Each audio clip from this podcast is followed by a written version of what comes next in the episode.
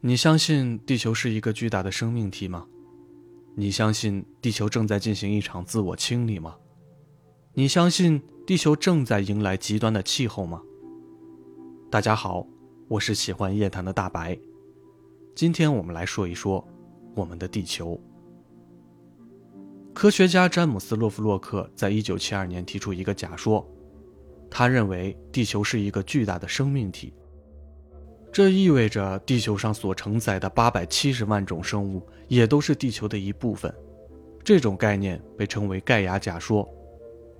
在假说中，地球上各种自然与气候的变化是地球本身的一种自我调节，是所有生命与环境存在下去的平衡机制。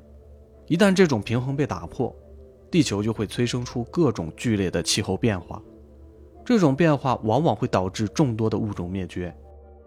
二零二一年八月九日，联合国根据全世界数百位科学家八年来汇集的监测数据，发布了一份重量级的气候变化报告。报告中严厉警告，全球气候系统正面临着迫在眉睫的可怕风险，全球气温正以前所未有的危险速度上升。曾经五十年一遇的热浪，已经变成每十年就会发生一次，今后还将更加频繁。洪水、干旱、森林大火也在变得异常频繁。科学家预测，如果不能阻止气候变化持续恶化，在未来二十年，这些极端的天气事件与自然灾害发生的可能性会越来越高，相应的灾难等级也会越来越高。这一切的变化原因就是地球温度正在不断升高。温度的变化最直接的影响就是南极冰盖的迅速融化。在过去的二十五年内，南极约有三万亿吨冰川融化，直接导致海平面上升了一点三厘米。科学推论，如果地球上没有温室气体，地球表面的平均温度将是零下十九摄氏度。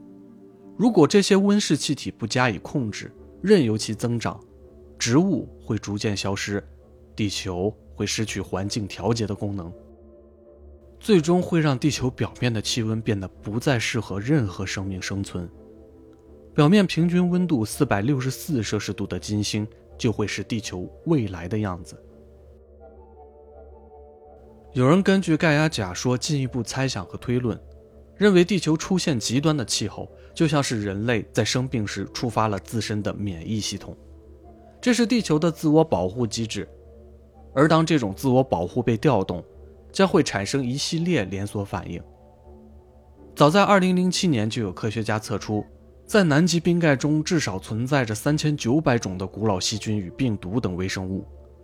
有数据表明，如果南极东部冰盖持续融化，海平面不仅会上升60米，更会让南极冰封的远古的微生物们，借由海洋水体中的鱼类与海鸟等生物，遍布与席卷全世界。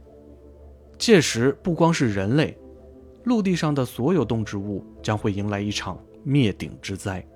持续的高温还会带来森林大火。二零一九年七月，澳大利亚的高温天气与干旱引发丛林大火，几乎澳大利亚所有州都有林火在燃烧。大火造成的浓烟甚至飘到两千公里外的新西兰。到二零二零年七月，澳大利亚丛林大火已有六百万公顷过火。直接导致三十亿动物死亡或流离失所。二零一九年八月，亚马逊森林火灾数量超过七点二万起，大火持续了十六天之久，被毁的森林总面积达到了五十八点二万平方公里。欧盟气候变化服务中心发出警告，该场大火已导致全球一氧化碳和二氧化碳的排放量明显飙升，不仅对人类的健康构成了威胁。还加剧了全球气候的变暖。火灾之中，圣保罗市天空被黑云覆盖，白昼宛如黑夜。巴西圣保罗大学研究人员在浑浊的雨水中亦发现植物燃烧后留下的有毒物质。研究人员称，如果这些有毒物质进入水体循环，那么将形成更加持久的危害。如果将地球的环境、气候、生物活动看作是一个整体，那么，拥有四十六亿年历史的地球，从最早的生命诞生的四十亿年左右，就已经开启了一种相互依存、相互作用的共生模式。这种模式既能够让地球变得越来越适合生命的繁衍和进化，也能够让存在了几亿年的生物覆灭殆尽。当整体环境趋于稳定，地球上的所有生物终将会得到进一步的进化。当环境濒临崩坏，生命与地球之间的相互作用将会被重新配置。在生命的演化过程中，也许不止一次经历过这种进化终止与重新开始的循环。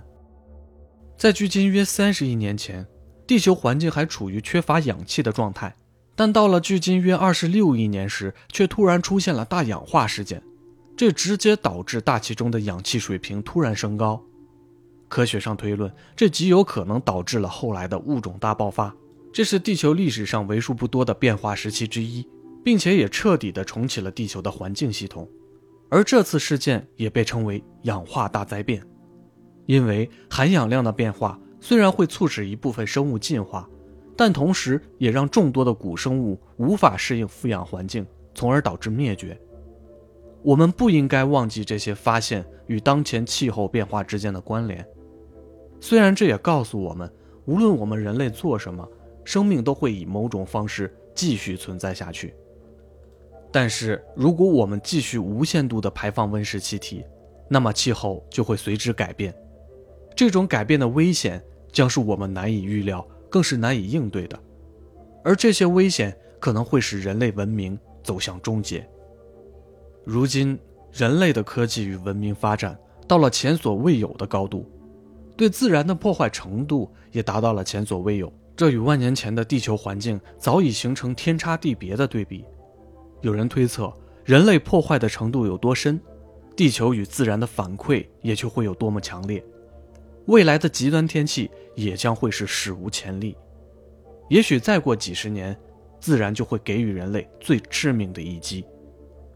也许地球并非如盖亚假说中的那样，真的是一个巨大的生命体，但我们人类仍旧是地球上所有生命的一份子。地球并非只是一颗沉默的星球，当环境被破坏，平衡被打破，回忆人类的必然是自然爆发的震怒。也许地球的末日时钟即将迎来午夜的十二点，希望在这钟声敲响之前，能有更多的人意识到，与自然和谐的相处是多么的重要，爱护身边的树木与花草，少用一次性的袋子，不再浪费纸张，这些看似微小的事，只要从自己做起，从每个人做起，也许一切都还不晚。相信自己，你的一份力能够让地球。重新绽放出生机。